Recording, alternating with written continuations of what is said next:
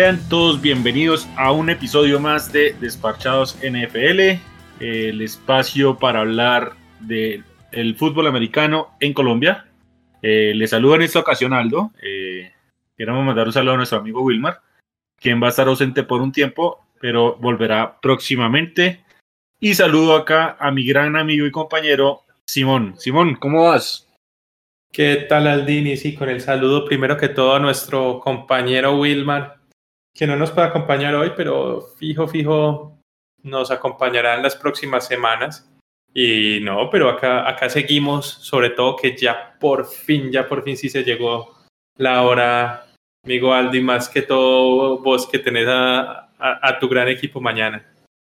Sí, ya, bueno, para los que ya nos están escuchando, le estamos grabando acá la noche antes del inicio de temporada. Mañana arranca la NFL, arranca con el gran juego entre los campeones del Super Bowl, los Tampa Bay Buccaneers, contra el, entre comillas, equipo de América, los Dallas Cowboys. Juego entretenido, ¿no, Simón? Sí, sí, sí. Pues, está bueno, está bueno. Ya vamos a hablar con más detalle de cada uno de los partidos de esta semana, pero, pero no, y qué más que por fin, por fin se acabó la espera, por fin vamos a tener partidos que sí cuentan donde sí se van a hacer matar pues todos los jugadores ahí por, por la victoria. Entonces, no, eso es lo más, lo más, lo más bueno de todo.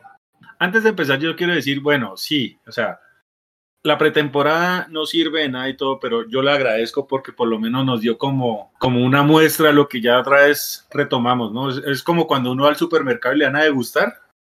Sí, sí, y uno sí. Después lleva la comidita completa feliz a la casa, así estoy, o sea, ya degustamos muy sabroso, ya se viene ahora sí lo, lo bueno, lo chévere. No, claro, inclusive me, me hizo bastante falta esa pretemporada esta última semana que no hubo partidos. Cierto, ya veníamos con tres semanitas con partidos, así fueran regulares, pues, pero, pero partiditos, y esta semana que no tuvimos nada, sí me hizo falta incluso. Bueno, a nivel pro, estuvo pues la semana de espera, ¿no? Pero digamos, para los que no lo, no lo siguen tanto, eh, también empezó college, empezó con una muy buena saquilla de juegos, muy por encima, Alabama sigue siendo Alabama y pues creo que, que ese, ese, título nacional ya será ellos, pero bueno, eh, Georgia se le dio decente y mis queridos Seminoles perdieron el domingo un juego muy emocionante contra Notre Dame. Y bueno, ese fue el plato fuerte de la, de la semana de college. Pero bueno, hablemos de la NFL, hablemos del el juego. Entonces, el primer juego de la temporada es Tampa Bay contra Dallas. Veo que los Bucks son los favoritos por, por 7.5 puntos. ¿Cómo lo ves tú, Dimon? Exactamente, por un poco más de un, de un touchdown están favoritos. Bueno, no, yo creo, para los amigos que les gusta acá apostar, vamos a dar yo creo nuestra opinión no solamente para quién gana el partido, sino también para el tema de las apuestas, ¿cierto? Con la línea. Para los que no saben, el fútbol americano, digamos, a diferencia del fútbol normal, se apuesta con, eh, de, acuerdo a la línea, o sea, como con un handicap de cuántos puntos. Ya, en este caso, que los bucaneros van favoritos por 7.5 puntos. Si le apuestas a los bucaneros, tienen que ganar por más de 7, por más de 7 puntos, ¿cierto? O sea, por 8 más para poder cobrar la apuesta. Si ganaran los Bucaneros, por ejemplo, por seis puntos, eh, ahí la estarías perdiendo y ganaría, digamos, los que apostaron por Dallas. Ahí como para, para que entiendan cómo, cómo son el tema de las apuestas acá en fútbol americano. Y sí, este partido, yo creo que la línea incluso se me hace corta. Eh, yo veo muy, muy bien a, Tampa. Recordemos que es el, primer equipo campeón que logra retener a sus 22 inicialistas y de por sí ya era una tromba ese equipo y, viene un Dallas mermado, ¿cierto? Eh, Dak sí va a jugar parece, pero, pero digamos que viene un poco tocado del hombro. Eh, los reportes pues dicen que, que, el hombre va a estar con dolores durante toda la temporada y sobre todo lo que más me desanima con el tema de Dallas es que no van a tener a Zach Martin por temas de COVID. No sé vos, Aldini, cómo, cómo ves este, este duelo. Si uno mira la gran pantalla, ¿no? En rasgos muy generales, uno quisiera que este fuera un juego de un circo aéreo, porque estamos hablando de probablemente los dos mejores equipos en cuanto a armas en el aire hay. Dos muy buenos mariscales, probablemente los mejores tríos de receptores de la liga, Eh, bueno, de pronto Tampa sí cuenta con una ventaja en, la parte de Tyrant, pero Dallas tiene un juego para mezclar muy interesante con sus running backs. Pero sin duda alguna el bajón de Zach Martin en la línea ofensiva se va a sentir y demasiado porque al frente vas a tener a un monstruo de 350 libras y frondosa melena que es Vita Bea. Y creo que todos vimos en, lo que fue la, los dos últimos juegos de los Bucks la temporada pasada la diferencia que hace este hombre. Vita Bea es impresionante y el hecho de que no tengas a tu mejor liniero interno defendiendo a tu mariscal va a ser un problema porque sí o sí creo que Dallas va a tener que doble marcarlo y eso va a liberar bien sea Shaq Barrett, bien sea JPP. Eh, tú eh, sí está habilitado para jugar, él estuvo digamos un tiempo fuera por temas de COVID también. Entonces yo creo que ser un juego muy difícil para Dallas.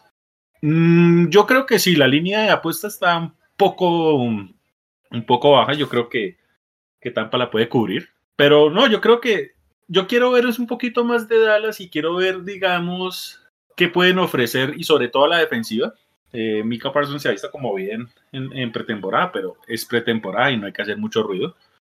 Eh, habrá que ver si la defensiva está a la altura de lo que se espera en un equipo que quiere competir. Y bueno, de pronto sacar provecho a, a lo que es la división más débil de toda la liga. Yo creo que los Bucks ganan mañana entre, no sé, por 10 o 14 puntos. La diferencia que yo más o menos estoy visualizando. Sí, yo también lo tengo más o menos por 10 puntos. A mí la, la defensiva de, de Dallas me parece que el pass rush es casi que inexistente, ¿cierto? No, no tienen mayor cosa ahí. Los linebackers son buenos, eh, pero, pero no, me, no me convence ni el pass rush ni, ni la defensiva secundaria. Vamos a ver qué mejoras tienen este año, pero la verdad no, no me genera mucha confianza contra, contra este equipo liderado por Tom Brady, ¿cierto?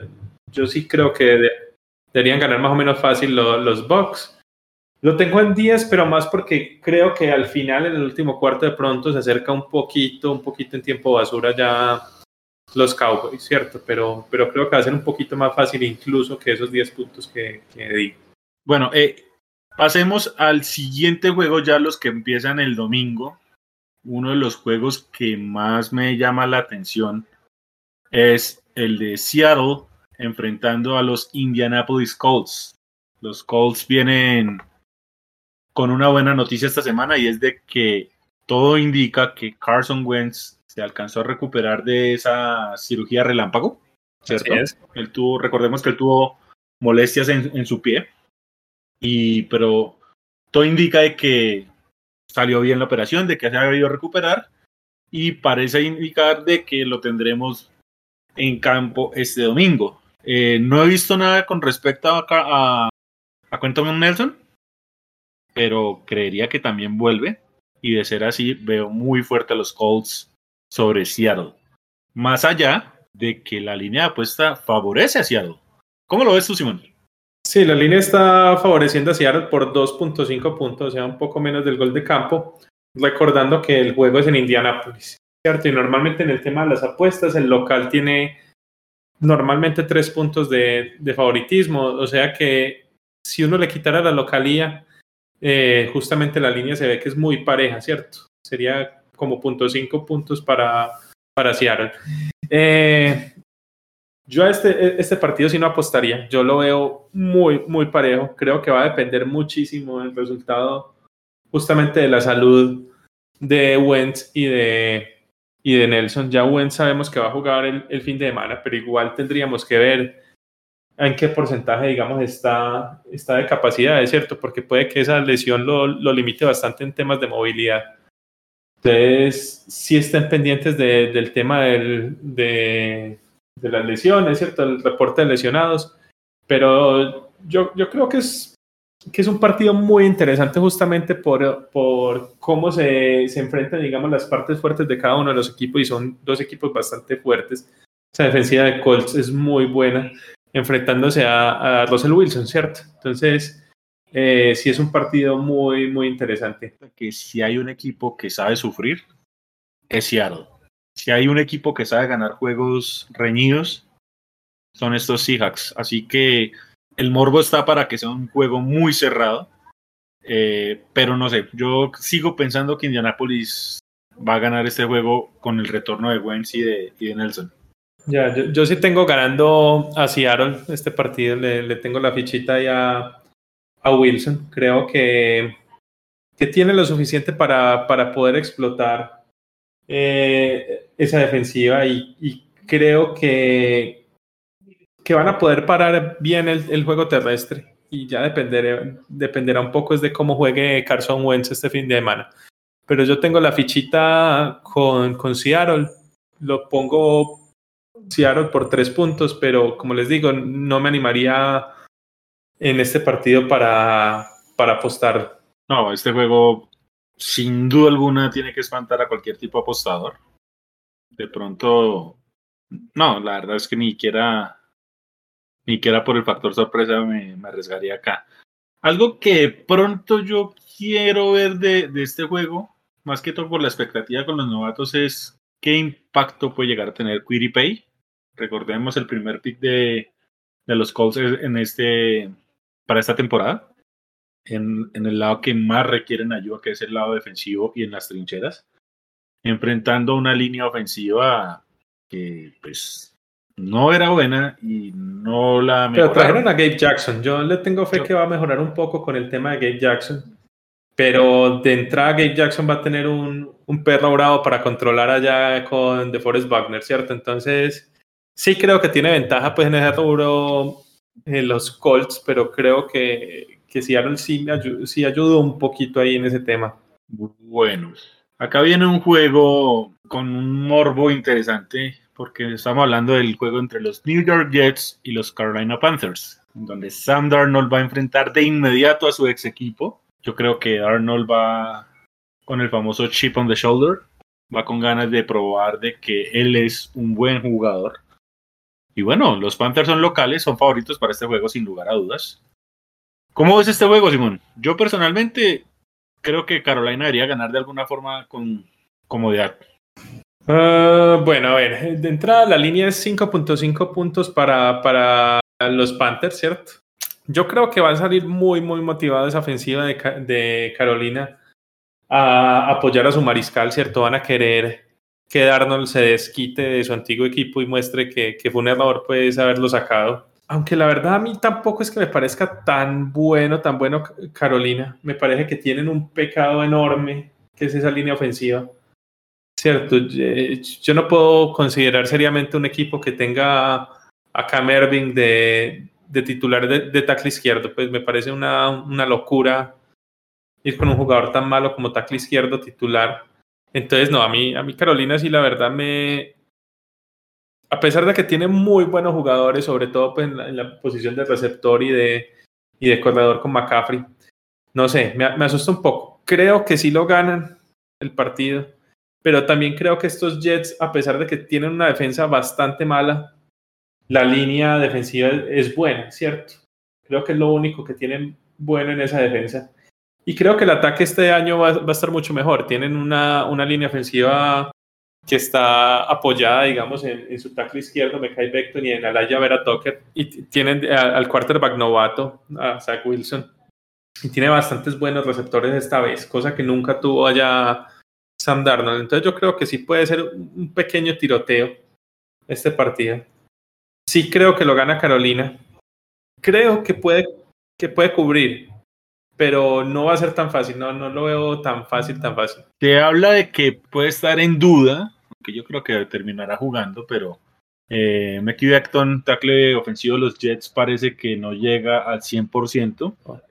Y es un tema preocupante no solo por ser titular y ser un gran talento, sino que por su físico es un jugador que no puede darse el lujo de llegar condicionado. Recordemos que es un hombre muy pesado, muy grande, entonces puede ser más propenso a un desgaste, a un desgaste durante la temporada. Entonces, eso puede ser clave, más sabiendo que enfrenta a un gran ala defensiva como lo es Burns. Eh, yo creo que eso puede llegar a afectar el orden del juego. Si Beckton no llega a plenitud, se lo come el pass rush de Carolina y yo sí creo que los Panthers alcanzan a cubrir. Sí, yo también creo que alcanzan a cubrir y más que Beckton le toca contra un perro bravo también acá en esta contra Burns, ¿cierto? Entonces, eh, Sí, sí, yo creo que ganan más o menos por un touchdown. Creo que este año los Jets no van a ser tan malos, no van a perder todos los partidos tan, tan sobrados como fue el año pasado, pero, pero sí, los puedo ver ahí aguantando, aguantando a una posesión, pero sí perdiendo más o menos por siete puntos. Bueno, hablemos de una vez el Toilet Bowl, porque es que este juego sí es que yo no estoy seguro que ni los propios fanáticos de sus equipos lo quieran ver. Estoy hablando de Jacksonville versus Houston. Ay, yo no sé qué pensar de este juego. No, es, o sea, con el respeto, fanáticos de Jacksonville, de los Texans, bueno, Jacksonville de pronto la, la moral de que un nuevo proceso, eh, Trevor Lawrence al mando, pero no, este juego sí es horrible. Miren, entiendan por favor, nuestros queridos oyentes, es tan malo que Jacksonville, siendo el peor equipo de la temporada pasada, y de visitante, entra como el favorito. Por tres puntos.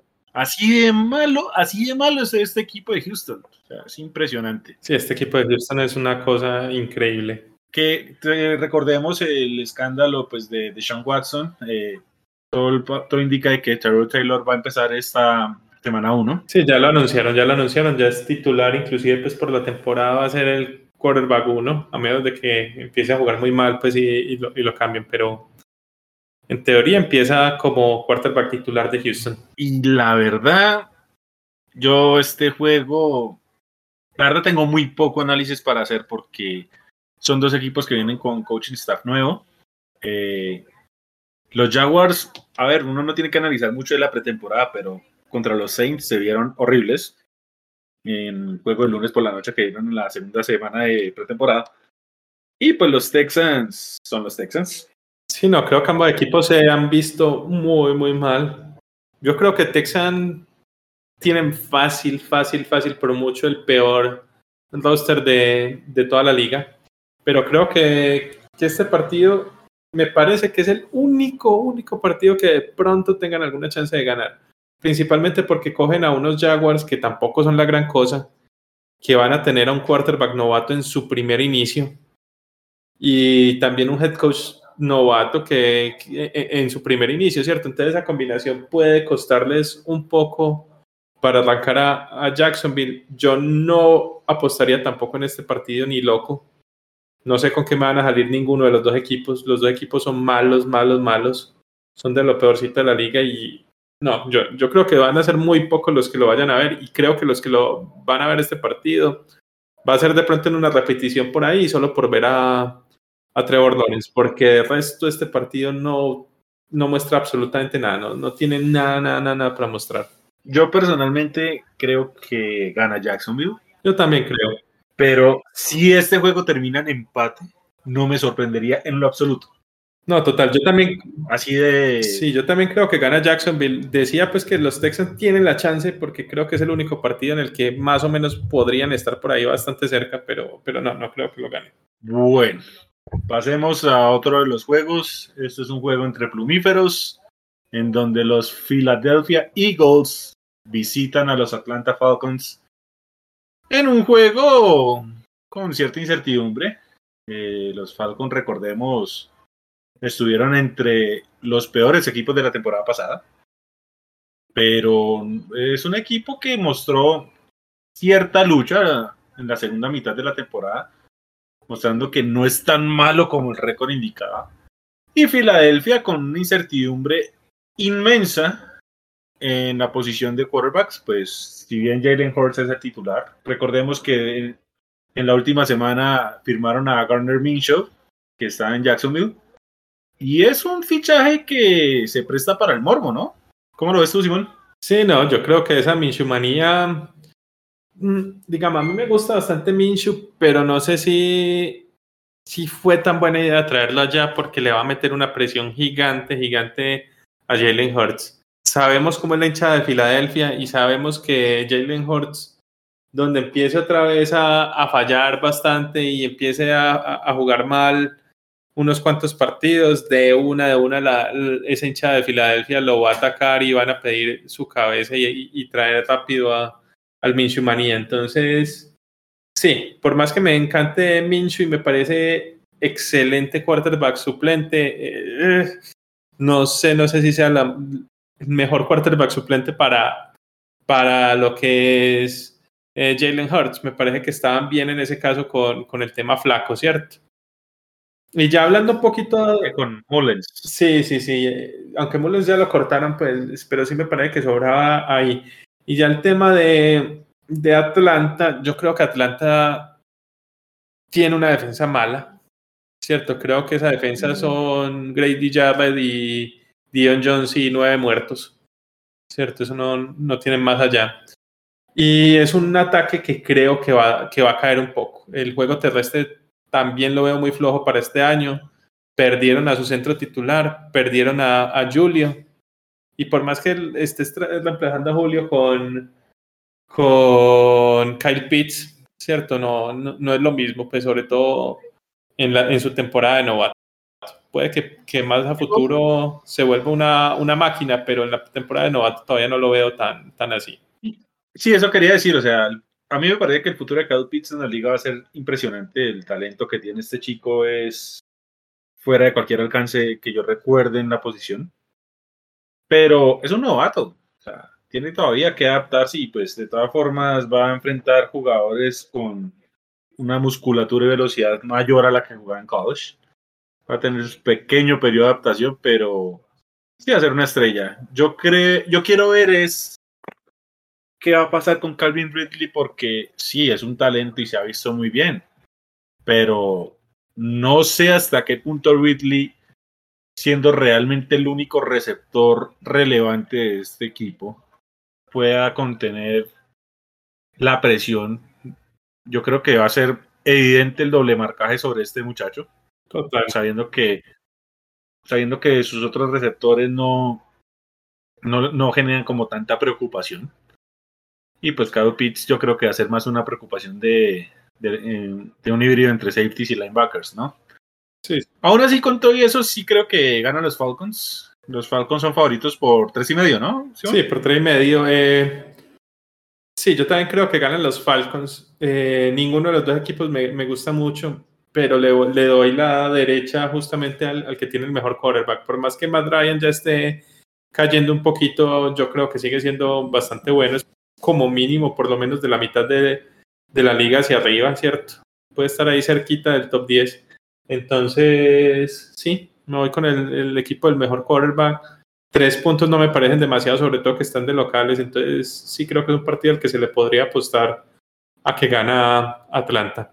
Bueno, yo sé que viene nuevo head coach y pues nuevos coordinadores y todo, pero Atlanta sigue siendo Atlanta y yo nunca apostaría con los Falcons y su gran habilidad de arruinar partidos. Yo me mantendría muy al margen de ese juego, la verdad. Sí, igual es duelo de, de, coaches novatos y pues ya hemos visto como el head coach también de Filadelfia, ¿cierto? No, ese sí que me inspira poca confianza, la verdad. Uy, venga, yo, yo, yo, bueno, ahorita hablaremos de otro coach que es, es, mi deleite, mi, mi morbo, ya llegaremos a él, pero este muchacho Siriani de los Eagles no me inspira nada después de lo que he visto como los en esta temporada muerta. Sí, sí, a mí también, más bien poco. No siento, o sea, creo que me muestra un poco más de carácter su propio jugador, eh, su mariscal que, que su head coach, pero bueno, veremos, espero estar equivocado por el bien de los Philadelphia Eagles. Sí, sí, así es. Otro de los juegos me parece un juego muy interesante porque son equipos que están en esa mitad para arriba, que quieren ser contendientes y tendrán que mostrarse en este primer juego. Estoy hablando del juego en que los Arizona Cardinals van a, a, visitar a los Tennessee Titans. Eh, Tennessee es el local y favorito para este juego. ¿Cómo lo ves, Simón?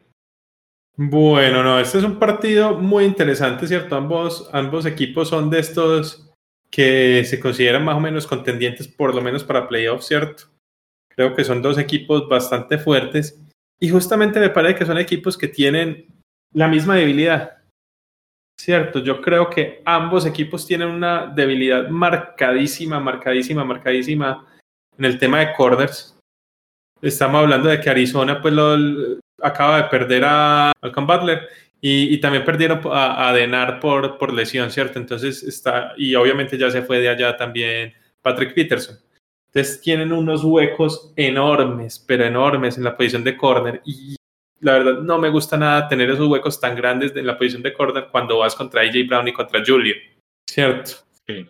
Entonces, no sé, la verdad, la, verdad, la verdad, bueno, Buda Baker puede ser muy bueno, pero, pero no sé si sea suficiente para, para cubrir esos huecos que van a tener allá en, la situación de corner. Más les vale pues que JJ Watt y, Chandler Jones estén al 100 porque, porque van a tener que llegarle rápido al quarterback, si no van a quemar facilito, facilito esa defensiva secundaria. Sí, sí, yo personalmente creo que Tennessee debería ganar con cierta comodidad. Yo creo que la línea pues está muy bajita. Y precisamente por lo que dices, porque las esquinas de Arizona van a ser muy explotables con estos dos receptores tremendos que tienen los Titans. Y porque yo siento que Tennessee va a empezar a dominar el juego con el corredor Derrick Henry, campeón corredor de la temporada pasada. Recordemos que corrió dos, más de 2.000 yardas en la temporada anterior y no se ve declive alguno en, en su juego. Viene de dos temporadas tremendas. Y si Derrick Henry domina el juego, sabemos que van a tener muchos espacios en, en el momento que quieran pasar y van a explotar ahí Arizona. Y sí, tú lo dijiste, la clave de Arizona es que Chandler Jones y JJ Watt se inspiren y generen, generen la presión respectiva para, para eh, capturar y, e incomodar a Ryan Tannehill. Sí, igual también como te digo, Tennessee también está más o menos en el mismo punto. Eh, Tennessee también tiene cornerbacks muy malos, están con Janoris Jenkins y con Christian Fulton. Y dependiendo pues de, de cuándo pueda jugar el, el novato, que tomaron en primera ronda, ¿cierto? Pero, pero sí, ellos también tienen problemas grandes, grandes ahí en el, en el tema de corner y también se, se, enfrentan a unos grandes receptores de Andre Hopkins y Christian Kirk y Jen Green, ¿cierto? Entonces, sí, yo creo que eso se va a definir es un poquito por el tema de la localía, porque los corredores de, obviamente los el corredor pues de Tennessee es mucho mejor y, y al ser tan bueno este eh, Henry, ¿cierto? Los, safeties van a estar muy enfocados en el juego terrestre y eso casi que va a dejar en una isla a los, a los corner contra los receptores y ya hablamos que eso es una idea bastante, bastante mala contra este par. Entonces sí, yo creo que gana Tennessee. La línea es de tres puntos para Tennessee. Yo creo que pueden ganar por un poquito más de tres puntos. Yo los veo ganando más o menos por el touchdown. No sé vos cómo, cómo los veas, Aldini yo siento que Tennessee debería ganar por más del touchdown. Porque también hay otra cosa que molesta y mucho, y yo creo que tú lo has vivido más que nadie, y es un juego para un equipo de costa oeste a la costa este. Sí, jugando a la una de la tarde, que serían las 10 de la mañana, pues del equipo del oeste. Yo no creo que Arizona tenga el mejor coaching staff. No soy muy creyente de Kingsbury y no siento que los tenga preparados para, digamos, la, la, eh, la expectativa, ¿no? Que es que por lo menos vayan a playoffs y más en la división en la que les tocó. Mm, yo creo que el problema es más ese, la división, porque yo creo que tiene un equipo armado para, para fuegos artificiales, ¿cierto? Este es un equipo armado para estar metiendo siempre más de 30 puntos. El problema es que también los va a recibir. Y, sí, yo creo que, que, el problema principal de ellos es eso, la división en la que están. Yo creo que es un equipo bueno, es un equipo que en otra división posiblemente sería segundo en casi cualquier división, pero en esa división en la que están, yo, yo sí creo que es el más flojito de los cuatro. Entonces, sí. Y Cliff Kingsbury, yo creo que es de los peorcitos, de los peorcitos head coaches, y creo que es claro candidato, o por lo menos yo creo que ya está ahora mismo en la silla caliente. Yo sí lo creo. Bueno, pasemos a otro juego que por nombre y por, no sé, por la historia por lo menos de los últimos, de la última década, uno jamás hubiera pensado que, fuera una de las fijas, o por lo menos yo así lo tengo, pero de las fijas de la forma sorpresiva, porque estoy hablando del juego entre los Pittsburgh Steelers y los muy favoritos para este juego, los Buffalo Bills. Yo personalmente veo a Buffalo ganando fácil. Sí. Fácil. Vemos que la línea es de 6.5 puntos de la línea que yo tengo acá. Yo creo que fácil ganan por doble dígito. Este yo también siento que Buffalo debería ganar por por lo menos dos touchdowns. Eh, yo lo voy a decir de una vez, no creo que Big Ben tenga el brazo, que es lo que lo ha sostenido en la liga. No creo que vaya a mejorar esa ofensiva con las bajas que tuvieron. O sea, la línea ofensiva de Pittsburgh probablemente la que más nivel bajó con respecto a la temporada pasada. Sin duda alguna. Sabemos que perdieron cuatro jugadores titulares de la, de la línea ofensiva y van con. Y además está, se va a perder el partido eh, Zach Banner. Entonces van a tener que ir con dos novatos de titulares, incluyendo uno de tecla izquierdo, Dan Moore. Va a tener que jugar Trey Turner, que lo sufrí bastante el año pasado, fue uno de los pobres guardias de toda la liga.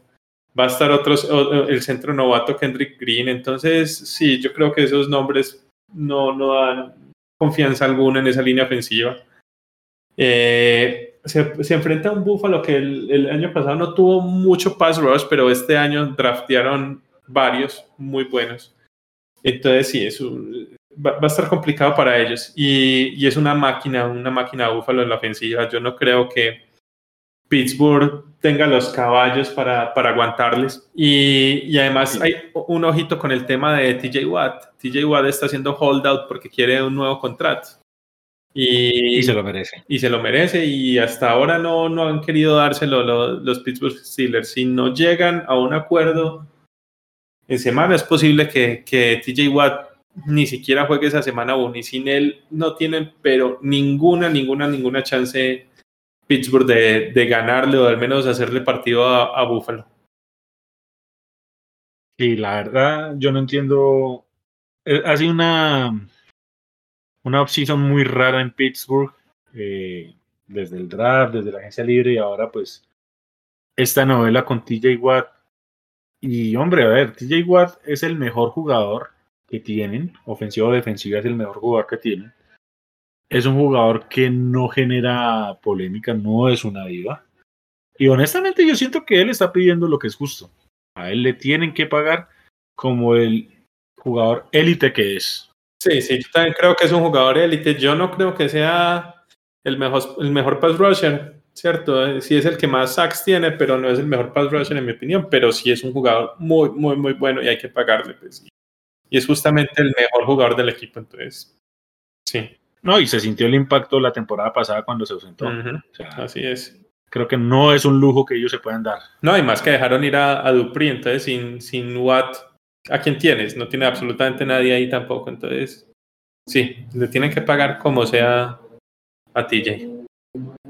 Y bueno, lo otro por lo que soy muy... Estoy totalmente convencido de que Buffalo va a ganar y fácil es porque, bueno, yo soy uno, yo creo que, y lo has visto tú, Simón, soy de los fanáticos más grandes de Josh Allen desde el draft. Sabes lo mucho que pienso de él y creo que Allen se va a comer vivo a este equipo de Pittsburgh. Yo también estoy de acuerdo. Con, de Buffalo, en realidad me encanta, me encanta, me encanta ese equipo. Yo creo que solamente me preocupa una cosa y no es el tema del juego terrestre. Ellos pueden sobrevivir sin juego terrestre, eso no le importa a, a su técnico, ¿cierto? Pero, pero mucho ojito y esto es les, y, y, me va a asustar muchísimo Buffalo, sobre todo con el tema de las apuestas me va a asustar muchísimo Buffalo es porque tienen muchos jugadores importantísimos no vacunados. Entonces llega a salir por ahí un Cole Beasley con, con COVID y de ahí se va todos los, todos los receptores porque creo que solamente Stephon Dix está vacunado. Josh Allen no está vacunado, entonces, mejor dicho, hay que tener mucho cuidado con el tema de, de los no vacunados allá en Buffalo porque facilito los coge un tema COVID y se les lleva media ofensiva. Eso sí es cierto. Tenemos esta semana no solo un duelo divisional, sino lo que yo voy a llamar rápidamente el Alabama Bowl. La verdad nos sorprende tener tan rápido un duelo entre Tua Tagovailoa y sus Miami Dolphins visitando Foxborough a Mac Jones y los New England Patriots. Este juego es un total enigma para mí, no sé qué pensar. Eh, New England llega como favorito con dos puntos y medio, que es prácticamente la localidad. Eh, es un juego muy reñido. Recordemos que el head coach de los Dolphins es un muy buen discípulo de, de Bill Belichick. No sé, ¿cómo lo ves tú, Simón? ¿Qué piensas de este juego? Sí, acá este partido es un partido de los de la tarde, ya es cierto. Eh, pues a ver, a mí me parece que va a ser un partido muy, muy parejo. El Alabama Bowl, ¿cierto? Era Mac Jones contra Tua, va a traer bastante, bastante morbo ahí en su primer duelo, que veremos todos los años dos veces, ¿cierto? Eh, a mí me gusta, me gusta este duelo. Creo que va a ser un duelo muy defensivo. También tenemos el, el, duelo de head coaches, que me parece que son dos excelentes head coaches ambos, ¿cierto? También discípulo contra, contra maestro. Yo este es un partido que tampoco apostaría, lo veo muy, muy cerrado. Por un lado tenemos que tú ya tiene un poco más de experiencia, pero sabemos lo que es el monje contra, contra quarterbacks novatos o, casi novatos, pues porque tú igual tampoco tuvo una temporada completa el año pasado. Entonces, uh, y por otro lado, Brian Flores tiene un equipazo defensivo y también es un excelente head coach y también le va bien contra quarterbacks jóvenes. Entonces, sí, yo creo que va a ser una guerra totalmente defensiva. Yo le apostaría sin duda esa al, a Lander a menos de 43.5 puntos combinados entre los dos equipos. Pero, pues yo lo veo muy cerrado. Le daría el, voto de confianza a los Patriots por la localía, pues y, y por el monje, pero, pero creo que va a ser un partido supremamente cerrado. Y no me sorprendería si lo ganan los Dolphins de pronto por el tema de un pick six de Sabian Howard o alguna cosa así. Yo quiero mencionar como una curiosidad del juego es cómo cambian las cosas de, de, repentina en la NFL y es para este juego, si hablábamos, no sé, en abril, mayo, eh, probablemente todos estábamos más tranquilos con con Tua y su ofensiva que con lo que pudiera ser Mac Jones y pues el que está en su momento que era Cam Newton. Recordemos que la semana pasada cortaron a Newton eh, de los Patriots y nombraron al novato Mac Jones como titular. Pero ahorita se ven muchas dudas con respecto a, a Tua Tagovailoa, ¿no? Hablábamos incluso fuera de, de, de este programa con Simón que Tua no quedó entre los capitanes de los Dolphins. Sí, a mí, yo sé que hay mucha gente que no le preocupa el tema de los capitanes, pues es un tema de liderazgo, pero te pones a ver todos los mejores quarterbacks o la, o la mayoría de quarterbacks buenos en la liga para su segundo año ya eran capitanes, porque es que el quarterback debe ser el líder del equipo, ¿cierto? Yo entiendo que como novatos no los pongan, pero, pero ya para el segundo año prácticamente todos fueron, fueron capitanes, listo, está eh, Josh Allen fue capitán, Kyler Murray este año Herbert es capitán, Joe Burrow es capitán. Entonces, uno sí ve que casi todos los quarterbacks son capitán, entonces sí preocupa mucho eso, junto con el tema de que, de que sabemos que hay muchos, muchos rumores de que Miami quiere a Deshaun Watson, cosa que me parece increíble pues con el tema de, de las acusaciones, pero hay muchos rumores de que todavía seguían buscándolo. O sea que sí, sí tienen ciertas dudas con, con Tua. Bueno, yo creo gana New England. Creo que va a terminar ganando la localidad. sí. sí, lo veo muy reñido y me alejaría de este juego en las apuestas. Sí, yo tampoco le apostaría a este. Bueno, un juego muy fácil, no tiene mucho análisis. San Francisco 49ers visita a Detroit y no me importa quién sea el mariscal de los Niners, no veo cómo Detroit pueda ganarle siquiera a estos 49ers. Sí, no, para mí esta es la fija, fijísima, fijísima, fijísima de la semana. Cierto, creo que hay varios partidos, este, el de Buffalo y el de, y el de Tampa, y uno que vamos a ver más adelante. Creo que esos cuatro son demasiado fijos, por si tienen un Survivor, metan en la fichita cualquiera de los cuatro que, que van a la fija. Eh, sí, no, sí, no, yo creo que incluso la línea se queda cortica, pues porque apenas es de 7.5 puntos, ¿cierto? Vemos que Detroit, Detroit, a ver, tiene problemas en la defensa, la defensa es un desastre. Tiene, no tiene receptores. Su quarterback, Goff, es de regular para malo. Y digamos que yo creo que la, la mejor pieza que tenían era de Andre Swift y va a llegar tocado. Ya dijeron que sí iba a jugar, pero ah, en qué porcentaje va a llegar, pues es, pero arrastrándose. Entonces, sí, no creo que vaya a jugar tanto y, no, no veo a Detroit ganándole literal en ninguna en ningún enfrentamiento posicional a, a, San Francisco. Entonces, sí, no, yo creo que San Francisco les debería pasar por encima fácil por más de 7.5 puntos. Incluso creo que es un partido que casi que al medio tiempo ya va a estar, ya debería estar casi que definido en el tercer cuarto. Creo que, que sí. Yo personal, yo personalmente lo único que me despertaría motivación de ver este juego es ver con qué ocurrencia sale nuestro querido Dan Campbell, un head coach que para mí es más un meme que otra cosa. tipo un personaje no sé, salido de un cómic. Pero de resto, yo veo que San Francisco debería ganar este juego, no sé, en la primera mitad. Sí, total. Ahí interesante ver. Eh, hay, varios duelos ahí que, me interesan ver, es como lo único. Quiero ver cómo mejora Jeff Okuda, ¿cierto? Después de un año terrible eh, para un jugador que, venía muy bien de college. Y quiero ver ese duelo porque los Lions tienen en la derecha Peney Sewell y se va a enfrentar la mayoría del partido contra Nick Bosa. Quiero ver ese duelo, cómo lo logra manejar Peney Sewell, que hasta el momento no se ha visto nada bien en, lo, que va lo que fue de la pretemporada, y ver si se, si se recupera y muestra lo que se vio en el tape, que se veía un muy, muy, muy buen prospecto como tackle, ¿cierto? Entonces, a ver, empieza de una contra, contra un grandísimo jugador como, como lo es Nick Bosa, que vuelve de la lesión y que lo que se ha escuchado llega bien. Sí, sí, sí, sí. Se ve que está con toda. Bueno, pasamos a otro juego en donde los Minnesota Vikings van a visitar a los Cincinnati Bengals.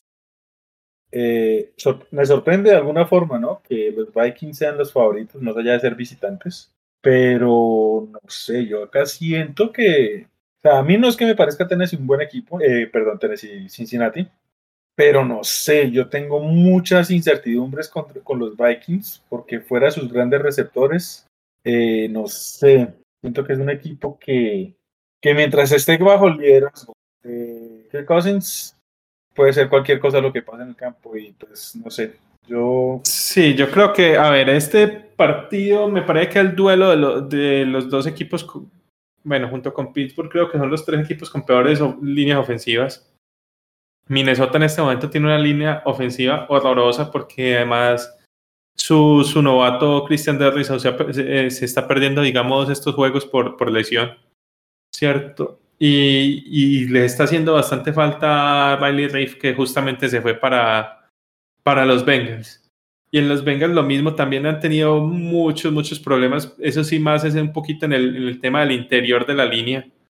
Eh, y yo, yo, ¿por qué creo que, que Minnesota es favorito? Eh, hay, Burrow solamente tuvo un pase en la pretemporada y, hay muchos reportes de que el hombre apenas, digamos, no está todavía al 100%. El hombre está volviendo, volviendo apenas de su lesión yo creo que las primeras semanas le va a costar un poco mientras vuelve a tomar su confianza en esa rodilla.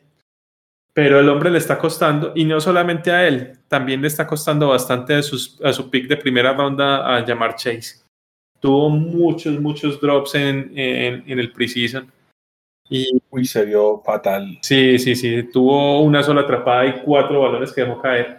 Entonces, sí, se, se ha visto muy mal. Y como te digo, también Joe Burrow es una incógnita. Entonces, yo no le apostaría mucho a este, a este partido porque puede que Joe Burrow si esté full y estando de locales lo puedan sacar, porque es que Minnesota tampoco es que tenga mucho esa defensiva. Minnesota no me gusta ni poquito. Y, pe, pero no, tampoco me gusta la defensiva de los Bengals. Yo creo que Dalvin Cook les va a pasar por encima. Y, y los cornerback también son muy malos porque ahorita se, se, se volvió a lesionar Trey Waynes entonces tampoco es que tengan mayores, ma, mayor personal allá en, en, la posición de cornerback en, en Cincinnati. Entonces creo que son de, dos defensas muy malas, pero creo, creo, que tiene un poquito más para explotar en Minnesota la ofensiva. Yo, a ver, yo puedo entender que Minnesota tenga por qué favoritismo, o sea, no lo comparto, pero lo puedo entender. pero yo creo que este puede ser uno de esos juegos propensos a sorpresa. Y me la pienso jugar acá, yo creo que Cincinnati la sorpresa el domingo. Yo sí creo que gana Minnesota, pero no apostaría en este juego. Creo que va a estar parejo. La línea es de tres puntos para Vikingos, se me hace un poquito alta, ¿cierto? Porque están de visitantes, pero, pero sí. Yo creo que sí ganan más o menos por eso, pero va a ser un partido parejo y malo, la verdad. Bueno, viene uno de los juegos que más me motiva y voy a hablar de tus Chargers porque Los Ángeles Chargers visita a los sin nombres, The Washington Football Team.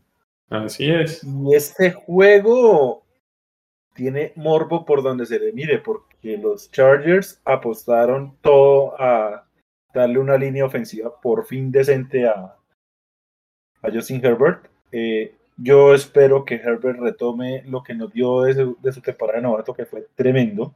Tú me dirás, pero lo que yo escuchaba es que Ryan Slater es legítimo, ¿no? Sí, sí, a ver, ¿qué pasa? Eh, Brandon Staley tuvo una posición diferente a la que hemos tenido en los últimos años en pretemporada. Solamente puso algunos jugadores en el primer partido y de los titulares y de ahí en adelante nunca más vimos a ningún titular en toda la pretemporada. Tanto así que hasta hoy llegábamos como el equipo más, más sano de toda la liga. Digo hasta hoy porque hoy salió un, oh. reporte de, una de una lesión de Eckler. Todavía no se sabe qué tan, qué tan grave sea, pero, pero bueno, igual así fuera Eckler el caído por una o dos semanas. antes. Para lo que hemos sufrido todas las temporadas, me parece que es un cambio impresionante. Es la primera vez eh, desde, desde la temporada de novato de, de Derwin que, juegan Bosa y Derwin al mismo tiempo. Eh, y como lo dices, va a ser totalmente clave el tema de, de la nueva línea ofensiva de, de, los Chargers que justo se enfrentan a la que diría yo es la mejor línea defensiva de toda la liga, ¿cierto? Entonces, totalmente Es, va a ser un duelo gigante. Vamos a ver nuevamente el duelo que, que se vio en college y se vio muy bien Rayshon Slater contra Chase Young. Inclusive creo que fue lo que más mostraron pues, de la carrera de Slater y creo que fue lo que lo puso en primera ronda, ¿cierto? dominar totalmente a, a, Chase Young en el college. Vamos a ver esta vez cómo les van a caer profesional. A mí este juego me fascina es porque van a enfrentarse poder contra poder. Exacto. ya lo mencionamos en las trincheras. La gran línea defensiva de Washington. Una muy, muy, muy mejorada línea ofensiva que nos ofrecen los Chargers receptores de Washington no son de grandes nombres, pero creo que es un grupo mucho más que sólido. Sí. Enfrentando a una secundaria que tiene el talento del mundo. Sí, no, hay, que, hay que tener un ojito ahí porque también viene como tocado eh, el receptor que viene de Carolina, Curtis Samuel. Sí, Curtis Samuel eh, creo que está en duda. Exacto, está en duda para, para el domingo. Entonces hay que mirar también esa parte. Pero sí, yo creo que son dos equipos muy, muy buenos. A mí los dos equipos me encantan. Creo que son de esos equipos que no se hablan tanto, pero que pueden ser bastante, bastante complicados para los equipos más contendientes, digamos, de los que más se hablan. Creo que ambos tienen para ganarle en una noche buena, le pueden ganar al, equipo que sea, ambos equipos. Sí, correcto. Cierto. Y ahora, para alimentar el morbo de este juego, a ver, con todo el respeto que me merece, Simón, pero hasta que tu Chargers no nos demuestren de que pueden ganar juegos cerrados, siempre van a ser, digamos, un comodín en ese aspecto. Sí. Y generan de alguna forma dudas a los, a los apostadores. Sí. Y recordemos que está el, el mago de barba en Washington. Exacto. De que Fitzmagic usualmente al comienzo de temporada se prende. Y él se cae a final de la temporada. Exactamente. Entonces, yo creo que ganan los Chargers. Eh, Espero que, que no sufran tanto. Es un equipo que me agrada, pero es un juego muy complicado de leer por todo lo que varía, eh, mencionamos, pero sí, yo le voy a poner la fichita a los Chargers en esta ocasión. Yo este partido súper complicado, la línea inclusive es cero exactamente, es un equipo, este partido sí es un pick literal, el equipo que gane, ahí se va la, la apuesta, ¿cierto? La línea es totalmente nula. Eh, y yo lo veo así, yo veo el partido supremamente parejo, no apostaría a ninguno, no apostaría por ahí, por allá a ninguno. tengo muchísimas, muchísimas ganas de ver la, la defensiva renovada de Staley. Hay muchísimos reportes de que esa defensiva está increíble. Recordemos pues que el año pasado fue eh, su defensiva con los Rams fue, fue, la mejor de la liga y creo que este año va a mejorar muchísimo, muchísimo esa defensiva de los Chargers. Yo veo bien complicado y bien parejo este partido. Me voy a ir por el, por el tema de, del Homer de, y me voy a ir con, con, los Chargers, pero como les digo, no, no apostaría a este partido y no me sorprendería si lo ganan los, los, los Football Team porque es un, es un equipo bastante, bastante sólido y esa defensa es, de las mejorcitas que hay en la liga. Es muy, muy completa. Pasamos a otro juego y pasemos al show de James Winston, quien a final de cuentas ganó el puesto titular de los Saints y reciben a los Green Bay Packers. Sin embargo, los Packers llegan como favoritos. Eh, Rodgers al final sí iba a jugar. Yo sí no creía que fuera a jugar esa temporada, pero vemos que sí es así. Y bueno, los Packers son favoritos. ¿Cómo lo ves? Bueno, acá un temita, los Packers son favoritos por 4.5 puntos. Pero recordemos que acá no va a contar mucho el tema de la localía, porque por el tema del huracán Ida, Nueva Orleans lastimosamente se va a pasar un par de semanas fuera de casa. Entonces en este partido van a jugar en Jacksonville. Y, no, sé si viste, Aldini, por qué los Saints escogieron Jacksonville, que es una historia curiosa pues para contársela acá a nuestros oyentes. No sé si lo escuchaste. Bueno, resulta que cuando estaban buscando en, en, dónde jugar, porque no podían jugar en Nueva Orleans, ¿cierto? Entonces tenían opciones en jugar en, en Dallas, podían jugar en, en Tampa, eh, podían jugar en, en Miami, ¿cierto? En, varias ciudades cercanas. Y estuvieron mirando y entonces se les ocurrió, no, Green Bay es muy buen visitante. Green Bay normalmente viajan muchos, muchos fans de Green Bay, entonces se pusieron a buscar de los, de los ciudades con estadios que pudieran alojar al equipo de la NFL, cuál era la ciudad a la que costaba más llegar desde Wisconsin hasta allá. Y por eso escogieron, por eso escogieron Jacksonville, porque necesitan tomar tres aviones, la, gente para ir desde, desde Green Bay hasta Jacksonville necesitan tomar tres aviones.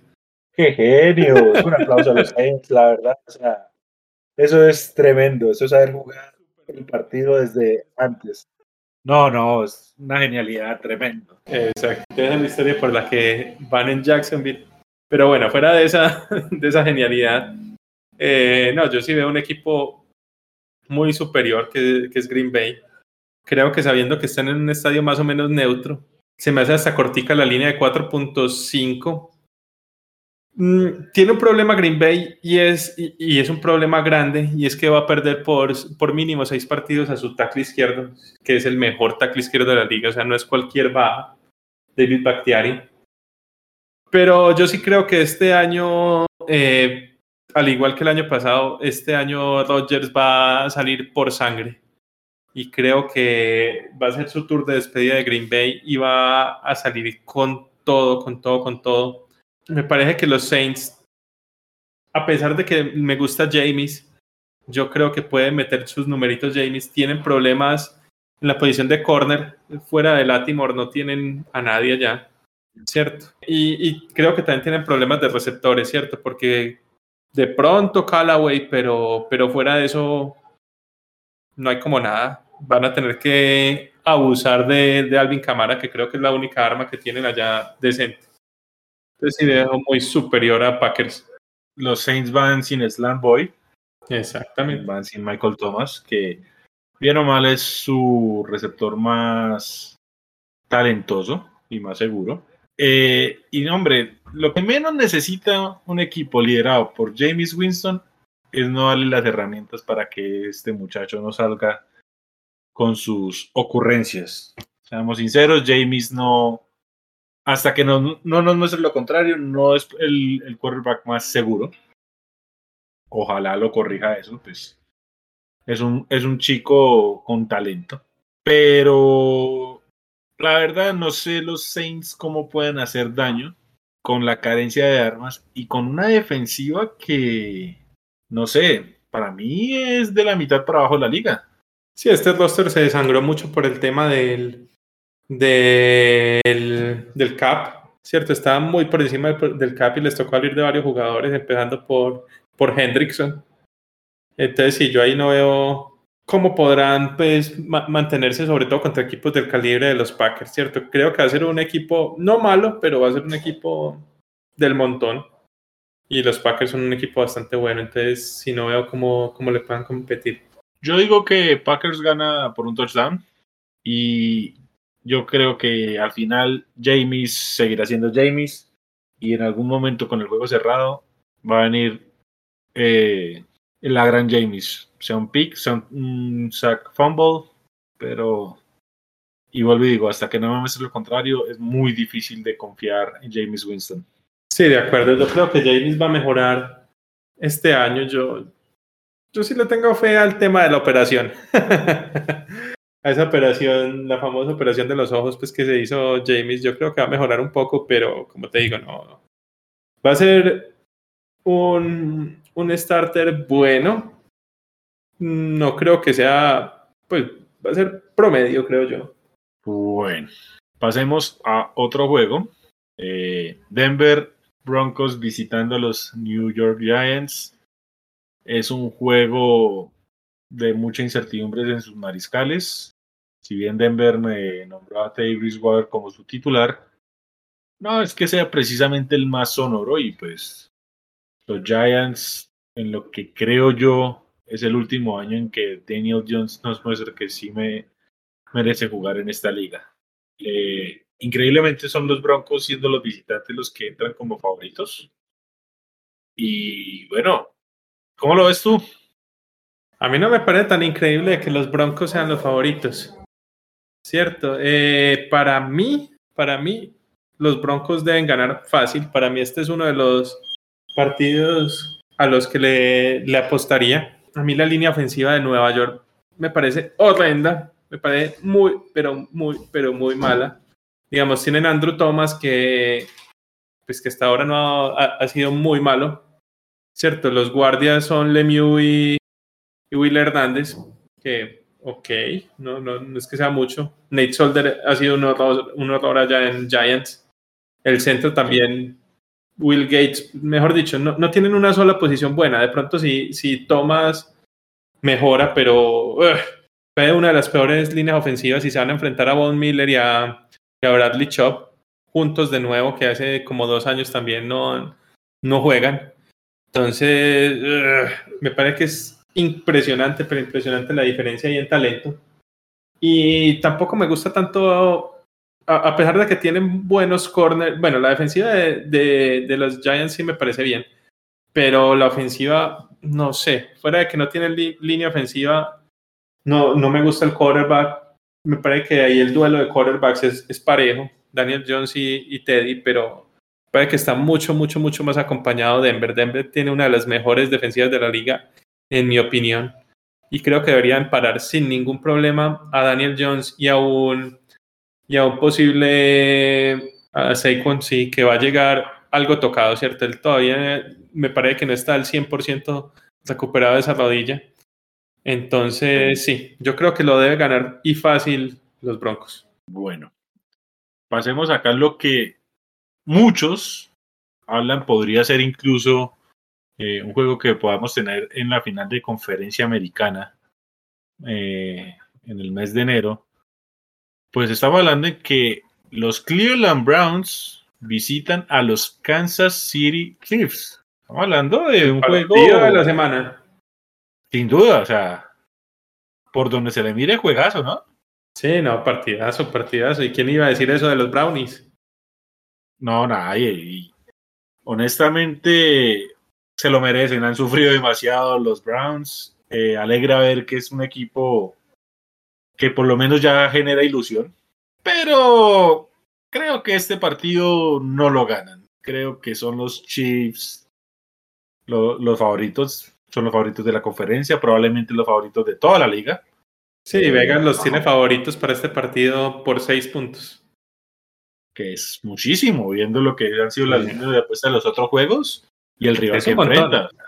Sí. Es un montón. Y sin embargo, yo creo que lo pueden cubrir.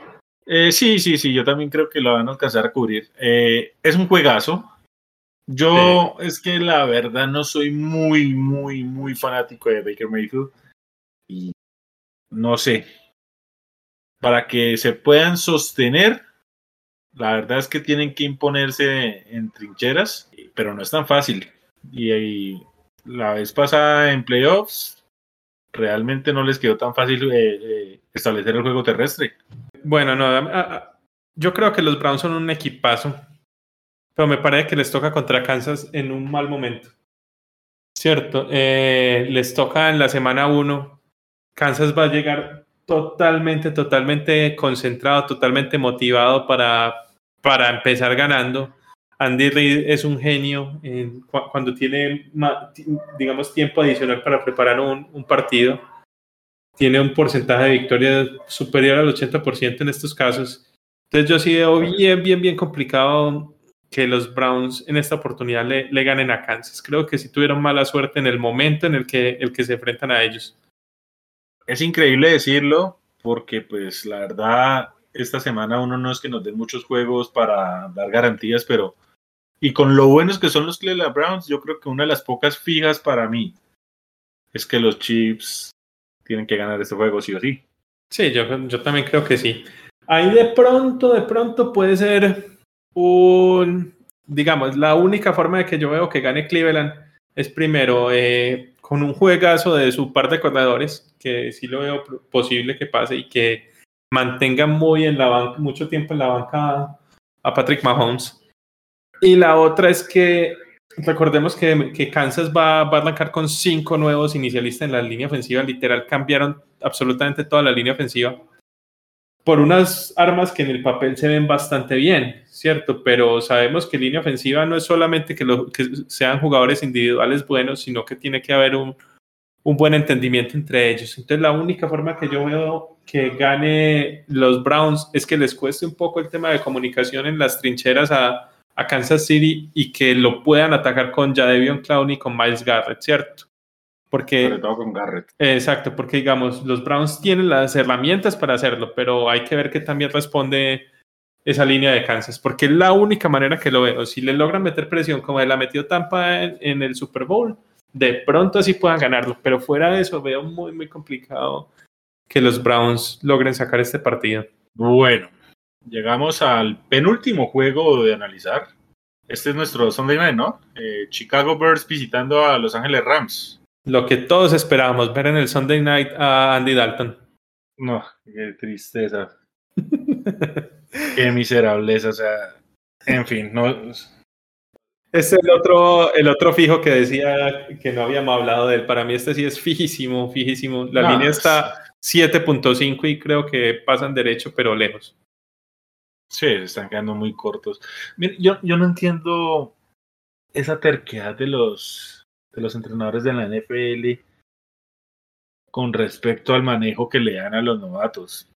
Eh, la temporada pasada vimos lo que eh, el coach Lynn en los Chargers quería hacer, quería sentar a Justin Herbert que porque quería darle tiempo, trabajarle y demás. Y si no es por un accidente muy circunstancial, no, eh, nos hubiéramos perdido de tremendo jugador que nos regaló la temporada pasada. Acá los Bears tienen a Justin Fields. Es un novato con sus más y sus menos, pero da una dinámica diferente y yo creo que lo que se le dio en la pretemporada probablemente me da mucho más que Andy Dalton. No, sin dudas, sin dudas. Andy Dalton para mí es un, un A ver, yo voy a decir que lo entiendo, pero va a depender mucho de la decisión que tomen después de eso. Eh, la defensiva de los Rams es muy, muy, muy, muy buena. Fue la mejor defensiva de toda la liga el año pasado. Entonces yo puedo entender que no quieran que el novato arranque justamente contra la mejor defensiva de la liga. Pero para la semana 2 sí o sí debería arrancar eh, eh, Justin Fields, a menos pues de que por alguna razón Dalton la logre romper este fin de semana, pero lo veo muy, muy, muy difícil que eso pase. Pero ahora, si, si Matt Nagy no pone a Justin Fields para la segunda semana, que es contra Cincinnati, ahí sí lo empiezo a cuestionar. Lo entiendo, digamos, para esta semana que no lo ponga contra los Rams, pero si no lo pusiera para el siguiente partido, eh, ahí sí no entiendo nada. Yo independiente de eso, yo me lo hubiera jugado. Yo, yo quiero dar el mensaje que puedo ganar y a mí me parece que Justin Fields me da más, más chance de ganar que Andy Dalton. Sin duda. Si sumamos a eso de que pues los Rams en teoría tienen ese ese mariscal que tanto buscó Sean McVay, digo, el trade fue bastante generoso, ¿no? Por... Uf, uf, no, yo, yo sí quiero ver esa ofensiva de McVay ahora que por primera vez en su carrera tiene tiene un quarterback por encima del promedio bastante bueno, posiblemente top 10, ¿cierto? Entonces, sí quiero ver cómo cambia esa ofensiva de McVeigh ya con ese talento ahí. Ojalá pueda jugar la temporada completa porque sabemos que, que Stafford no es precisamente el más sano de los mariscales y si bien se le aplaude esa fuerza y esa determinación con la que juega, en algún momento las lesiones le pasan factura y recordemos que ya Stafford no es precisamente un juvenil. Ya está. Ya tiene sus años y pues no es que sea precisamente la mejor línea ofensiva para cuidar a este tipo de, de quarterbacks. Al menos así lo veo en estos momentos. Sí, totalmente, totalmente. La línea ya, ya va a jugar con 40 años su tackle izquierdo, ¿cierto? Y ya, ya esa línea va, va perdiendo. Los Rams son otro equipo que perdió bastante talento en específico en la defensiva. recordemos que. Entonces, yo creo que esa defensiva sí va a bajar. Se fue Johnson, se fue Hill, se fue el coach Staley. ¿Cierto? Entonces, yo creo que esa defensiva sí debería bajar, pero creo que va a mejorar bastante la ofensiva al mando pues, de Matthew Stafford. Por más que hayan perdido acá Makers, eh, creo que tienen buenos reemplazos allá. Pero, pero sí, yo creo que va a mejorar bastante, bastante esta ofensiva. Y creo que son un equipo muchísimo, muchísimo mejor que los Chicago Bears con Andy Dalton. Si, estuviera Fields, creo que estaría un poquito más cerca, pero creo que igual cubrirían fácil los 7,5. Sí, sí, también lo veo así. Yo personalmente tengo que decirlo acá. Eh, en una quiniela que estoy jugando en mi Survivor pulse a los Rams. Sí. Porque son locales, porque son mejor equipo más allá de cualquier cosa, porque Andy Dalton no me inspira absolutamente nada. Eh, la línea se me hace que quedó muy bajita. O sea, puedo ver a los Rams ganando incluso por más de, dos anotaciones. Sí, yo también creo que ganan por los 14, fácil. Fácil, fácil, fácil, sobre todo con Dalton. Eh, y, lo que decías del Survivor, solamente una, una notica. Eh, les recomiendo a los que nos escuchan que jueguen Survivor. Recordemos que el Survivor es que tienes que escoger un, un equipo cada semana y no lo puedes repetir en el resto de la temporada. Yo entiendo que hay muchos que, les gusta arriesgar y entonces, pues, o, que no quieren gastar tan temprano, digamos, un equipo como los Rams. Eh, pero en semana 1 todavía no conocemos bien los, los, equipos. Yo sí les recomiendo que vayan a la fija en semana 1. Yo, por ejemplo, en casi todos mis, mis Survivor tengo a San Francisco contra los, contra los Lions. Cierto, pero sí les recomiendo que tengan, que pongan un buen equipo, así se lo gasten desde la semana 1. Cierto, pero pero sí, eh, tomen, vayan a la fija. Y para cerrar lo que es esta semana 1, con una novedad, y es que no vamos a tener doble cartelera en el Monday Night. Eh, esta vez solo tenemos un único juego. Y no es precisamente el más emocionante. Creo que es más como por el hecho de estrenar el estadio con fanáticos, pero pues. Los Baltimore Ravens visitan a Las Vegas Raiders. The Raiders que sigue, bueno, ya nos han escuchado hablar suficiente de lo que de lo que vemos que son los Raiders. Esto, pues los Ravens llegan como favoritos. Tengo una línea, no sé, me corriges, que llegan por 4.5 puntos. Sí, así es, 4.5 como visitantes. como visitantes, además. Eh, que creo que hasta me puede estar haciendo muy cortica la, la línea. Creo que este juego es perfecto para que el, el hype de Lamar Jackson crezca y se venda como, como la liga quiere. Quiere vender una gran estrella que pues algunos ven, algunos no tanto, pero este juego está perfecto para que Lamar saque su, su juego y lo explote. A mí lo que me preocupa de ese juego, por ejemplo, para que, para que Lamar lo explote, es que pues, recordemos que que está lesionado Bateman, eh, Marquis Brown también llega tocado. Entonces prácticamente el receptor 1 de Baltimore casi que va a ser Sammy Watkins. Y su ala, y su ala cerrada. Sí, exacto. Yo creo que les va a tocar es casi que basar todo su juego aéreo en Mark Andrews, que creo que lo va a hacer bien, pues porque digamos que los linebackers de, de los Raiders no es que sean los mejores. Y que llega con la motivación de ese nuevo contrato. Exactamente, llega motivado por el nuevo contrato. Yo creo que por ahí es donde van a explotar y por el tema de los corredores también. Y con la marca corriendo, obviamente. Eh, pero sí creo que les puede costar ahí un poquito por el pase. Por más que la secundaria de Las Vegas sea malísima. Sí, sí, no, no, también son muy malos los, los receptores de, de Baltimore. Entonces, complicado ahí. Yo es que la verdad no veo ni por línea defensiva ni por linebackers cómo pueden contener el, de alguna forma evidente, pero a la vez eléctrico juego de Lamar Jackson eh, por tierra. Eh, yo no veo, o sea, ni a Yannick Ngakwe ni a Clelin Farrell eh, generándole esa presión que deberían no. a Mariscal, no lo veo no veo a un linebacker jugando de espía para tener a, a, la mar ahí al margen. Sí, no, ya que Jay Wright ya está lejos de sus mejores años. Entonces yo, pues, yo vuelvo y digo, o sea, creo que fue más el morbo de vender el nuevo estadio los Raiders en televisión y pues bueno, de alguna forma son de los equipos tradicionales con una muy buena fanaticada. Pero este juego me parece la verdad algo flojito. Yo veo a Ravens ganándolo a doble dígito. Sí, yo creo que lo deberían ganar fácil.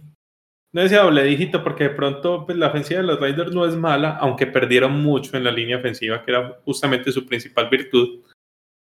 Yo creo que de pronto pueden meter ahí al final, acercarse un poquito, pero, pero sí, yo creo que, que debería ganar con relativa facilidad eh, los cuervos. Mm, sí, a mí no, no me inspira mucha confianza tampoco estos Raiders con esa línea ofensiva tan, tan desbaratada pues, que tienen ahorita. Y no, y la verdad, Gruden, un desastre, no, no le tengo, pero ni cinco de fe a, Gruden. ¿Cierto? Ni a Gruden, ni a, ni a Mayor. manager, ni nadie, sí. Sí, no, no, total. A mí me llamó la atención en esas declaraciones bizarras que nos genera la NFL, ¿no? En donde Capitán Obvio, alias John Gruden, decía que confían mucho en Mac Mayock y que no siente presión alguna. Y digo, bueno, pues te quedan todavía seis años de contrato con ese salario exorbitante, pues... No, total, él no lo van a cortar. Cortarán a, a Mayock, pero a Gruden no lo cortan. Y dudo porque Mayock está haciendo, o bueno, percibo yo, un perrito faldero que hace lo que el otro quiere. No sé, yo he visto mucho el Mike Mayock General Manager con el que era analista en NFL Network. Parecen como si fueran dos personas totalmente opuestas, pero bueno. Quizás era una, una cosa que nos vendía en la televisión y otra cosa ya, digamos, ejecutando. Y bueno, esa fue la semana uno, una semana que bueno, ya por fin, por fin ya arrancamos esto. Eh, pues acá en Colombia, eh, mañana van a estar muchos pues con el tema de, del fútbol normal y todo eso, pero yo sé que va a haber mucha fanática de la NFL pendiente de este, de este debut. Va a ser un juego muy llamativo. Yo confieso que empezaré a ver 30 minutos tarde el partido de los Bucks, pero, pero bueno, menos tengo ahí el, yo tengo ahí el Game Pass y lo empezaré, digamos, desde cero, pues no, es, no lo voy a coger empezado, pero, pero sí lo empezaré media hora tarde apenas termine el partido de la selección. A mí sí me pueden decir a Patria, lo que quieran, no me importa. Yo mañana me como la previa del juego desde las 6 de la mañana. No, total, y es que son, los, son, los, campeones box. Exacto, no, si estuvieran los Chargers en la misma posición, creo que también lo haría. Entonces, no, yo sí mañana no existo para más. Probablemente mañana me, me para ver, ver este juego me estrene mi camiseta de Mike Evans, que me llegó justamente ahorita eh, en este año de título, me la trajeron desde, desde Tampa, entonces quiero empezar mi cábala con esa camisa. Y bueno, nos da para hablar ya, digamos, bueno, Wilmar nos quedará viendo acá, pero ya, sin pensar rápidamente, yo creo que ya igual el análisis lo has hecho, pero ¿cuáles son tus cuatro campeones divisionales? Bueno, los por conferencia, los ocho campeones divisionales. Campeones divisionales, a ver, eh, en la NFC tengo campeones a, tengo a, Tampa en el sur, en el norte tengo a los Packers, en el este tengo a, a Washington, al fútbol team, y en el oeste tengo a San Francisco, le voy a poner mi fichita. A los 49ers los tengo. Y como wildcards tengo entrando a los, a los Rams, a los Seahawks. Y tengo entrando a... Voy a tener como séptima siembra, voy a tener a Dallas. Wow, bien. ¿Y en la americana? Y en la americana tengo a... En el sur tengo a Tennessee. En el norte tengo a los Ravens, a Baltimore. En el este tengo a los Bills y en el oeste tengo a, Kansas. Y como wildcards tengo a, a los Browns, tengo a los Chargers y tengo... Esta sí me cuesta mucho y creo que va a estar entre, hay tres equipos que me gustan mucho ahí peleando por el séptimo, creo, o, por el sexto y el séptimo hay cuatro, porque los Chargers también están en ese grupito. Y creo que entre esos últimos voy a poner a los Patriots, pero creo que van a estar muy cerquita los Dolphins y los Colts. Los Colts es porque tienen un inicio de temporada impresionantemente fuerte. Entonces, por eso sí los tengo más afuera. Pero sí, esos son mis clasificados a playoffs. Bueno, y bueno, voy a dar mis campeones divisionales antes de la siguiente pregunta. Eh, en la NFC sí veo a mis Bucks ganando el sur. volvió Rogers, entonces sí tengo que cambiar mi pronóstico eh, anterior. Eh, voy a poner entonces a Green Bay porque pues Aaron Rodgers es demasiada diferencia respecto al resto. En el este, no sé, quiero porque me agrada mucho Fitzpatrick y este equipo de Washington liderado por Rod Rivera, pero. Ay, no sé. Algo me dice que lo va a ganar Dallas. Y en el oeste, yo creo que la apuesta de McVeigh sale y ganan los Rams la edición, aunque yo sigo pensando que Russell Wilson tiene para la sorpresa. Por consiguiente, Seattle lo pongo como un comodín pongo como otro comodín a San Francisco. Creo que la NFC Oeste tiene la capacidad de darnos tres equipos de, de postemporada. Y como tercer comodín, eso es un caricellazo entre los Saints y los Bears. ¿No tienes clasificando al fútbol team?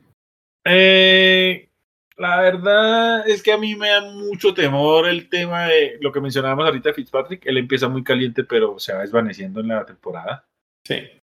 Entonces, creo que eventualmente ahí le pasa factura. O sea que se va a retirar el Fitzmagic sin, sin conocer playoffs. Pues como lo dije, ojalá no, porque pues me cae muy bien. Yo creo que eh, Fitzpatrick es de esos jugadores que sea el fanático que sea, todo el mundo lo quiere. Sí, sí creo. Yo creo que Fitzmagic es de esos jugadores que no puede tener un hater y si lo hay, por favor que me lo conozca y me diga por qué, porque la verdad es muy fácil de, de querer a este mago barbado.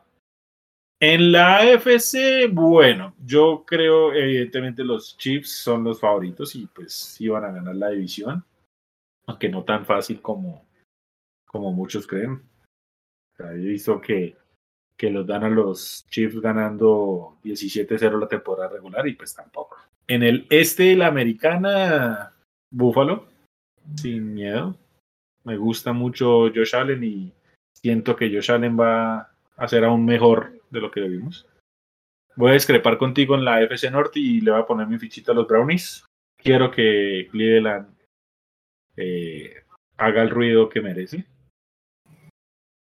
Y la FC Sur, ah, no sé, no, yo le voy a seguir poniendo la fichita a Indianapolis. Más allá de que pues, los Titans sin duda alguna mejoraron, pero no sé, confío más en, eh, en este equipo de Indianapolis.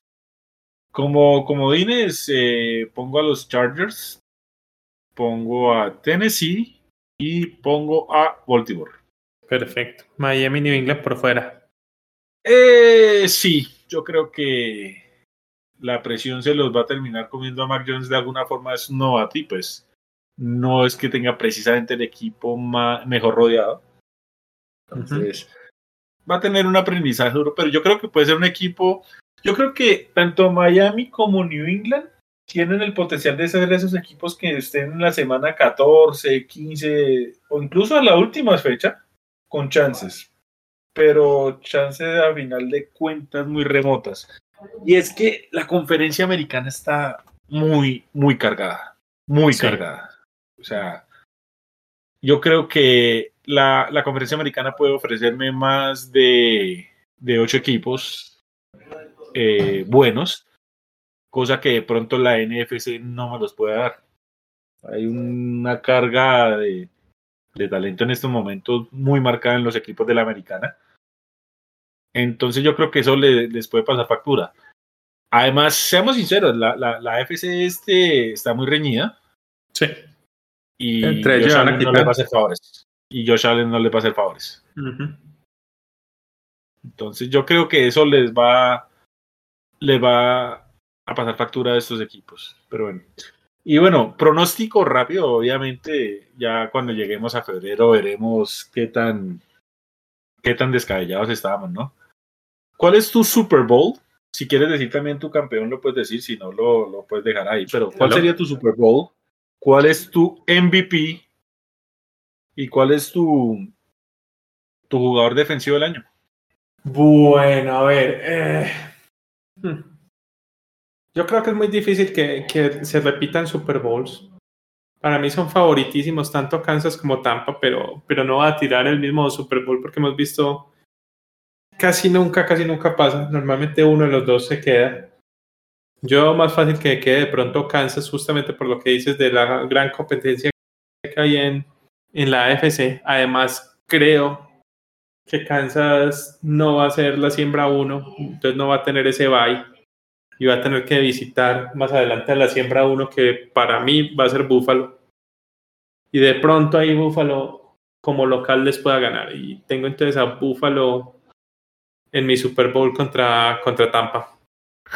¿Tenemos el mismo Super Bowl? ¿Es en serio? También tiene a Búfalo con Tampa. Sí, sí, o sea, con la... Yo tengo muy marcada en mi cabeza que la final de conferencia van a ser las mismas. No sé por qué tengo ese capricho. Sí, yo creo que las finales de conferencia van a ser Buffalo, Kansas y Tampa eh, contra Packers desafortunadamente la NFC Oeste, como es tan buena, se van a matar tanto que van a llegar muy golpeados a playoffs por desgaste, por lesiones, por sus mismos récords y eso les va a pasar factura. Creo que incluso vimos que la temporada pasada les pasó igual. Exacto. Donde Seattle y Rams, que llegaban supuestamente fuertes, al final no lo fueron tanto. Eh, pero no, sí, yo también tengo Bills, Bucks, eh, porque no sé, de alguna forma en la NFC, mientras esté Tom Brady haciendo así y también rodeado, creo que es hay que ponerle la fichita a ellos. No, sin duda, yo no me atrevo a, no poner a Brady ya a esta altura. Y lo digo no siendo fanático de los Bucks, créanme, incluso Simón lo sabe, eh, la temporada pasada yo no veía a mis Bucks eh, pasando más del wild card. La verdad se ha dicho y procuro ser muy objetivo. Yo no pensé que le ganábamos a Kansas en, en el Super Bowl. Eh, contra Green Bay me, llené como de cierto optimismo, pero seguía ahí como con cierto, cierta duda. Pero no, yo creo que, a ver, y lo digo como un fanático de la NFL más que como un fanático de un equipo en específico, ¿cierto? Pero si Tom Brady dice que se siente sano, que se siente rejuvenecido y que siente como si estuviera en sus 25 años, a mí eso me daría miedo si, si lo va a enfrentar. Total. Por muy 44 años que tenga este hombre, yo creo que Tom Brady se gana el derecho a que si él dice algo, uno lo escucha. Y si el hombre está confiado, eso tiene que espantar a cualquier, a cualquier equipo. Y pues, hombre, o sea, si, si Tom Brady con pocas armas ganaba, ya vimos como con muchas armas ganó cómodo el Super Bowl. Este año llega con, con más química, con pretemporada, con training camp.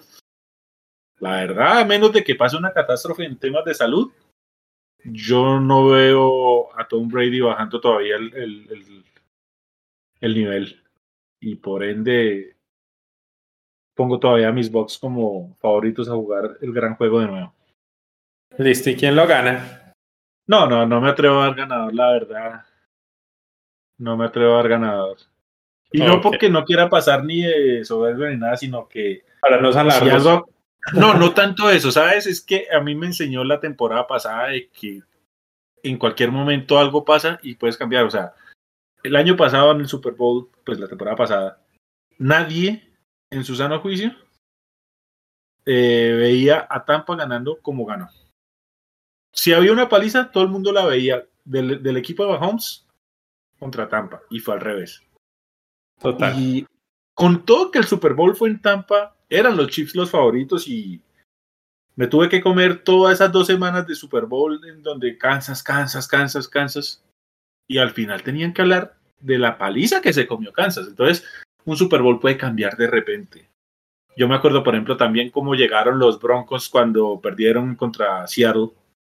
Nadie le da fe alguna a, a los Seahawks y pues mira la paliza en que terminó ese juego.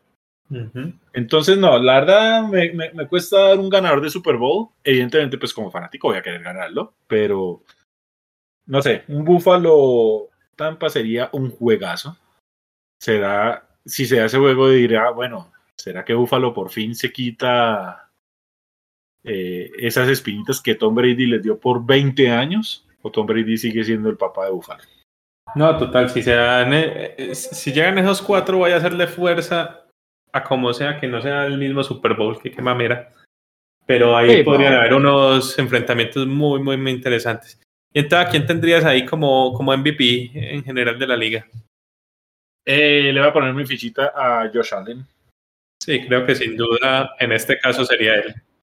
Soy muy fanático de Josh. Tú sabes que para mí Josh Allen siempre tuvo el potencial, que era que le dieran eh, tiempo y se lo dieron. Y pues creo que se empiezan a ver los frutos de, del trabajo que han hecho con él. Entonces mi fichita al MVP de la temporada va a ser Josh Allen. También es, el mío.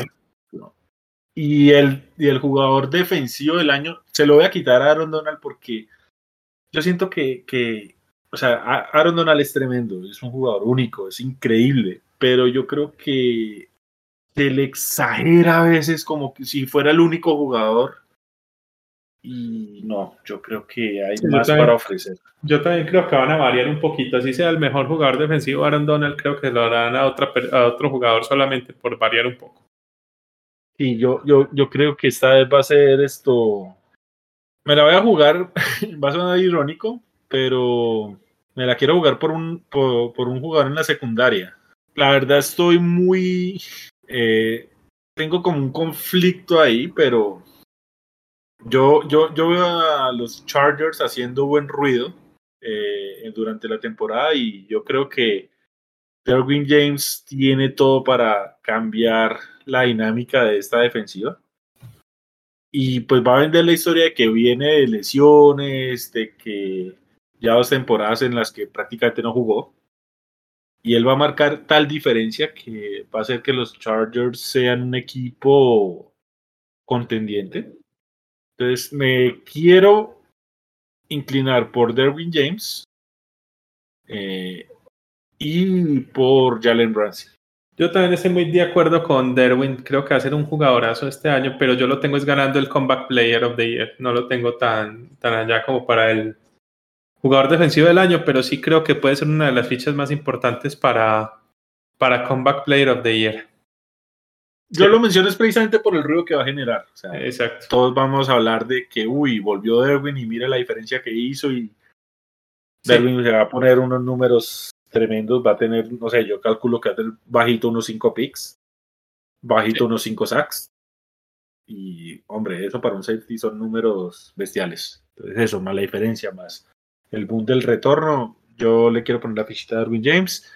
Eh, Jalen Ramsey creo que eh, por diseño de la temporada le va a tocar jugar más en una isla y, y va a generar el ruido en, eh, en, los Rams. Entonces yo creo que de pronto ahí no veo, es que, o sea, y con que es una bestia Aaron Donald, no veo que le den tres años, pues, el mejor jugador defensivo. No lo veo. Sí, sin duda. Yo tengo de jugador defensivo del año a, a Miles Garrett. Creo que los Brownies este año van a mejorar muchísimo. Y sobre todo eh, con una defensa muy, muy fuerte, liderada por, por Garrett. Creo que va a ser el líder en capturas este año. Y, y sí, creo que se va a llevar ese premio a la casa y, y con unos Brownies muy, muy competitivos y que van subiendo, va subiendo. Bueno, semana uno, ya digamos estas preguntas para la próxima semana la haremos nuestro querido compañero Wilmar, quien volverá. Y bueno, eh, ya es esperar. Yo empiezo mañana, a ver si te toca hasta el domingo. Pero bueno, ya, por fin arranca la NFL. Eh, yo ya me olvido de cualquier otra competición deportiva. La verdad, eh, la NFL año tras año me, me absorbe más y más. Y pues siento la felicidad de que por fin vuelve, vuelve la, la, la liga más hermosa del mundo. Eh, vuelven los domingos en las que no existimos como por 12 horas, yo creo. Sí, así es. Eso ya hace falta, hace falta esos domingos pegados desde el mediodía hasta, hasta la hora de dormir. Sí, o sea, van a ser excusas con nuestras parejas, con nuestras familias, pero es que la NFL, ¿qué podemos hacer? Pero bueno. Así es. Nos despedimos entonces. Fue una gran velada. Eh, Simón, ¿cómo te encuentran a ti en, en, redes sociales? Bueno, a mí me encuentran como arroba suribepe. Eh, cualquier cosa me pueden escribir por ahí. Los atiendo. Eh, lo que quieran, cualquier pregunta, cualquier duda.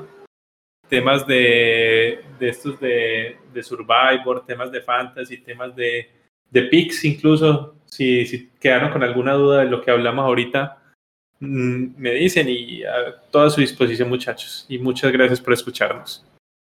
Bueno, a mí me encuentran en Twitter como arroba aldobooks, eh, ya saben. Eh, lo más importante es que nos sigan en las redes sociales pues, del podcast, que es Desparchados NFL. Y bueno, vamos a ver cómo, cómo nos va la próxima semana. Eh, bienvenida sea la NFL de nuevo, bienvenida sea eh, los fantasy, las apuestas y todo lo que genera esto. Y bueno, no siendo más, les mandamos un cálido abrazo a nuestro amigo Wilmar, que hoy no pudo estar presente, eh, esperando que para la próxima semana podamos contar con él en completa normalidad y hablando como, nos, como siempre, como nos fascina esta NFL. Y a todos nuestros oyentes agradecerles por compartir un espacio de sus vidas con nosotros. Y bueno, no siendo más, hasta una próxima oportunidad. Muchas gracias a todos y nos vemos.